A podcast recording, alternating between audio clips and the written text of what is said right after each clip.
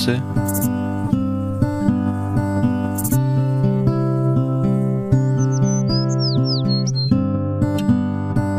aus der Pfarrgemeinde Hallstatt Obertraum.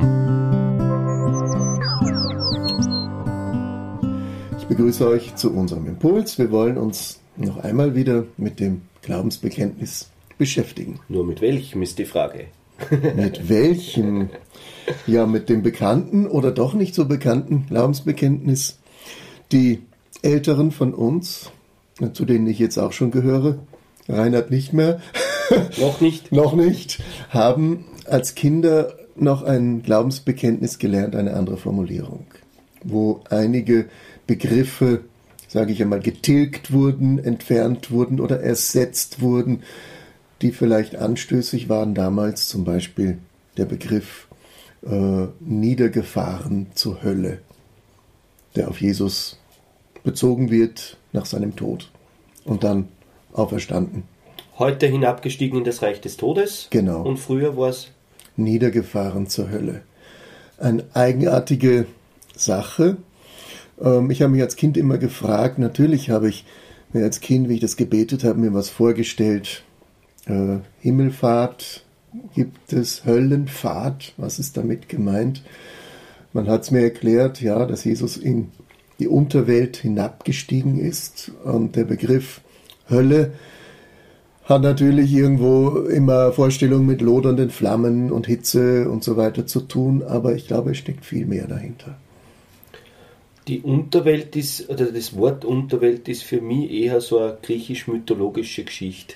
Mhm. Also das, das Wort Unterwelt kenne ich eher aus, aus diesem Zusammenhang, äh, aus diesem Zusammenhang, äh, das im Glaubensbekenntnis auch drinnen ist.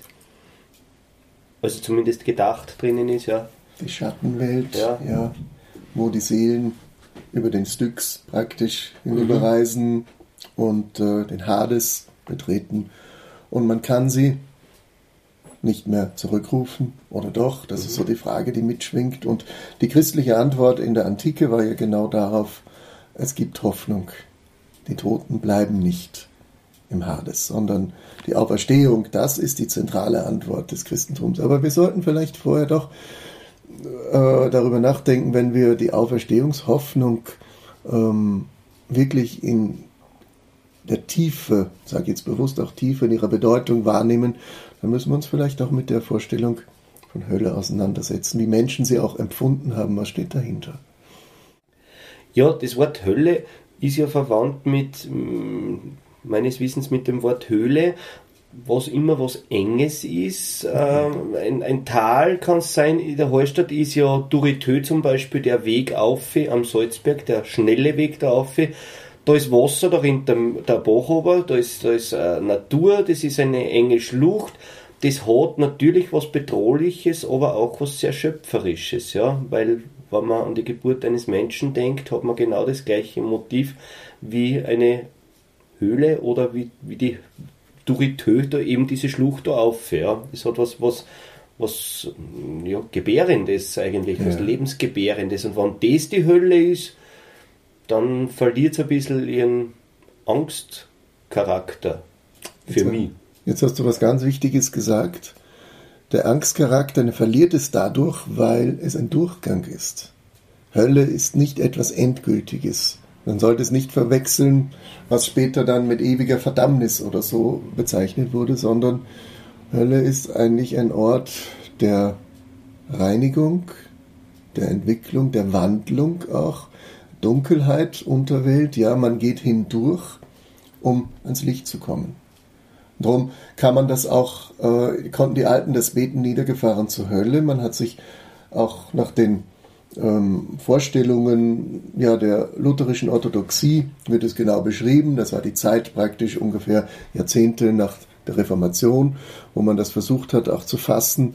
Die Höllfahrt Christi, äh, dass Jesus auch in der Hölle ähm, im Durchgang drei Tage war als Toter nach Karfreitag bis Ostersonntag abgebildet in diesen Tagen und dort, um dort das Evangelium zu verkünden, um die Seelen auch im Tod noch mitzunehmen, zu retten in die Auferstehung hinein.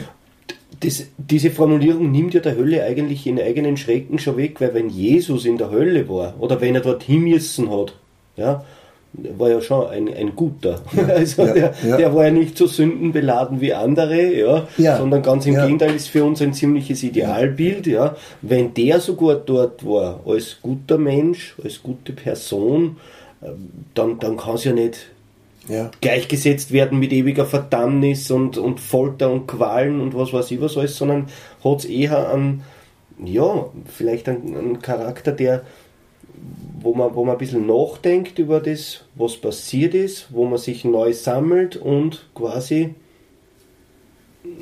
neu, neu definiert herauskommt. Man könnte auch weiterdenken und sagen, es geht nicht immer nur aufwärts. Wir sind seit Jahrzehnten gewohnt Wirtschaftswachstum und wir merken jetzt, hoppla, es ist was im Umbruch, was uns ziemlich erfasst und wir wissen noch nicht, was da noch alles kommt. Es geht auch mal runter. Und ähm, aber nicht ewig und Tod und Verdammnis, sondern es ist eine Art der Wandlung, der Reinigung, des Überdenkens, sich neu aufstellen. Dorthin durch müssen wir.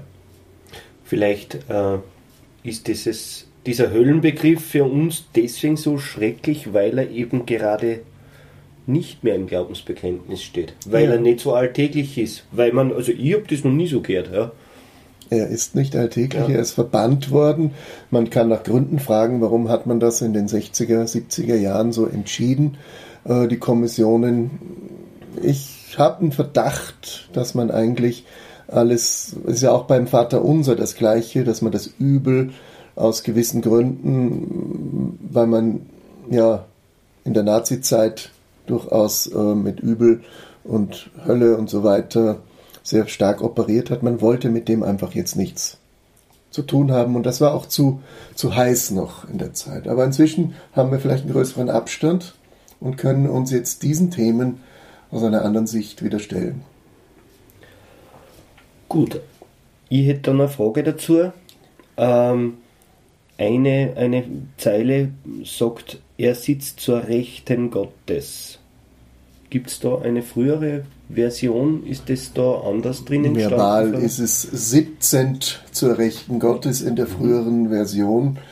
Ähm, dieses sitzend, wenn ich das jetzt mal so ein bisschen vom Sprachlichen her deute, das ist äh, gemeint immerwährend eigentlich. Das, er sitzt nicht nur zufällig jetzt da, sondern das ist eigentlich eine permanente Gegenwart, die aber schon in der Vergangenheit war.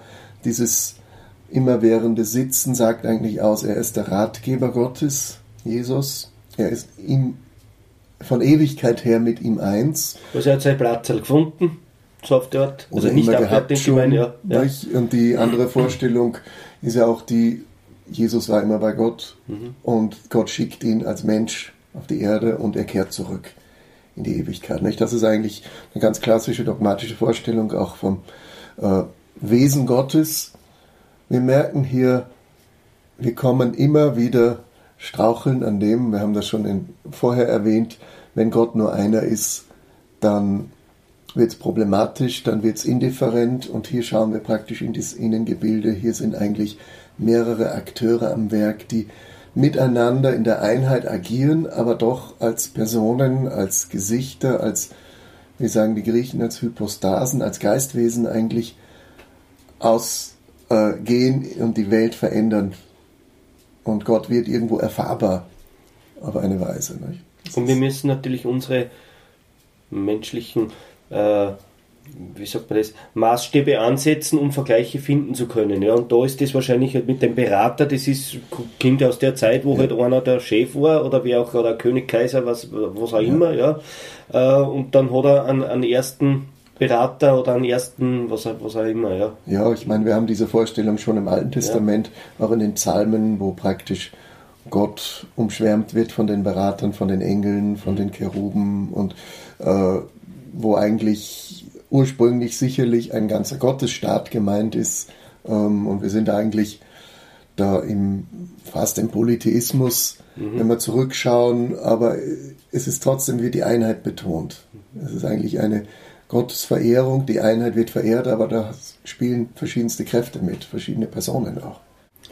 Am Ende sind wir natürlich wieder dort, dass Gott auf verschiedenste Weise angesprochen wird und auch auf verschiedenste Weise erfahren wird und was eigentlich den Kern des dreieinigen Gottes oder dreifaltigen Gottes, der sich entfaltet, ausmacht. Womit wir wieder am Anfang unserer Überlegungen stehen.